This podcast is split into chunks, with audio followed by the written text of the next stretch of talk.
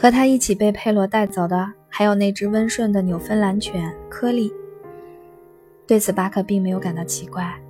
这也是巴克最后一次见到那个穿红衬衫的矮胖子。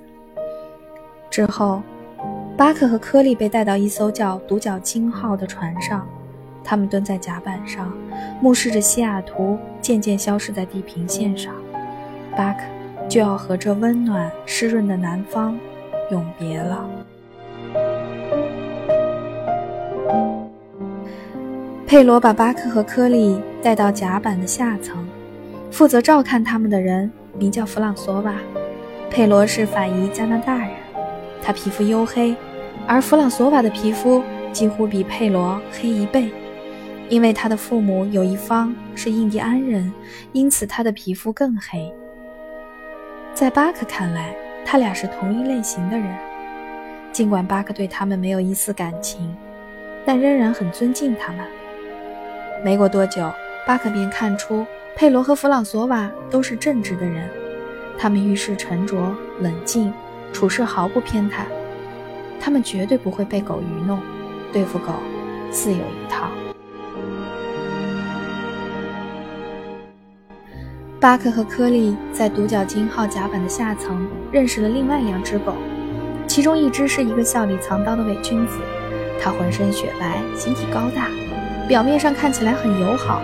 但却是个奸诈狡猾的家伙。比如在吃饭时，他面带微笑，看上去很友好，其实却在偷巴克的食物。当巴克扑过去教训他时，弗朗索瓦就会甩起鞭子打到那个虚伪的家伙身上，巴克就会理直气壮地把骨头弄回来。巴克以此断定弗朗索瓦是公正的，于是巴克开始愈加尊敬这个皮肤黝黑的混血儿。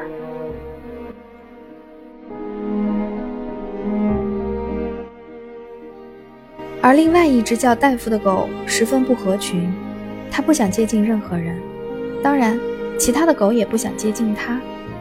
它也不会去偷新来的狗的东西。戴夫总是愁眉苦脸、闷闷不乐的。他向科利明确表示，自己只想独自待在一个地方，他不喜欢被打扰。如果有谁想要找他麻烦的话，他会很不客气的。戴夫每天除了吃和睡。偶尔打个哈欠外，对其他任何事儿都提不起兴趣来。当独角鲸号穿过夏洛特皇后海峡时，船像着了魔一样东颠西簸，这让巴克和科利感到恐惧不安，他们几乎要发狂了。而戴夫却十分淡定，他好像只是被惊扰了似的，抬起头，毫无兴致地看了他们一眼，打了个哈欠。又接着睡觉去了。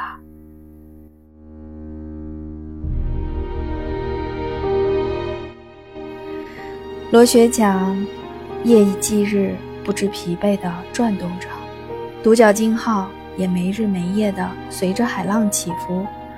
虽说在海上度过的每一天都差不多，但巴克明显感觉到天气越来越凉了。终于，螺旋桨。在某一天早晨，安静了下来。此时，独角鲸号里充满了兴奋、激动的欢呼声。这时，弗朗索瓦用皮带把巴克他们拴住，然后把他们带到甲板上。一踏上冰冷的船面，巴克的脚就陷入了一片白色的东西，他被吓到了，本能的跳了回去。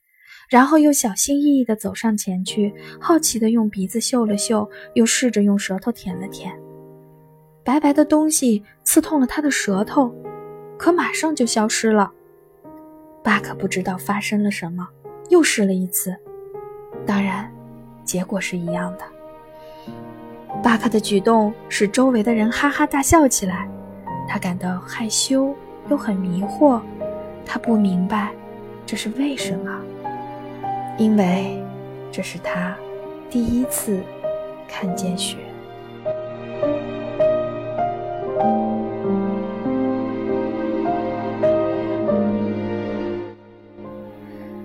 在今天的共读中，我们了解到，巴克的生活出现了一百八十度的大反转。他被偷偷卖掉，然后从身体到自尊受到各种虐待和伤害。为此，他疑惑过，愤怒过，抗争过，但都失败了。最后，他不得不选择顺从。我们的人生中也不会总是一帆风顺。面对生活中的突变，如何学会在逆境中成长，在失败中坚强呢？这也许是我们一生的课题。眼里有片海，心中有束光。共读自然好书，我们明天再见。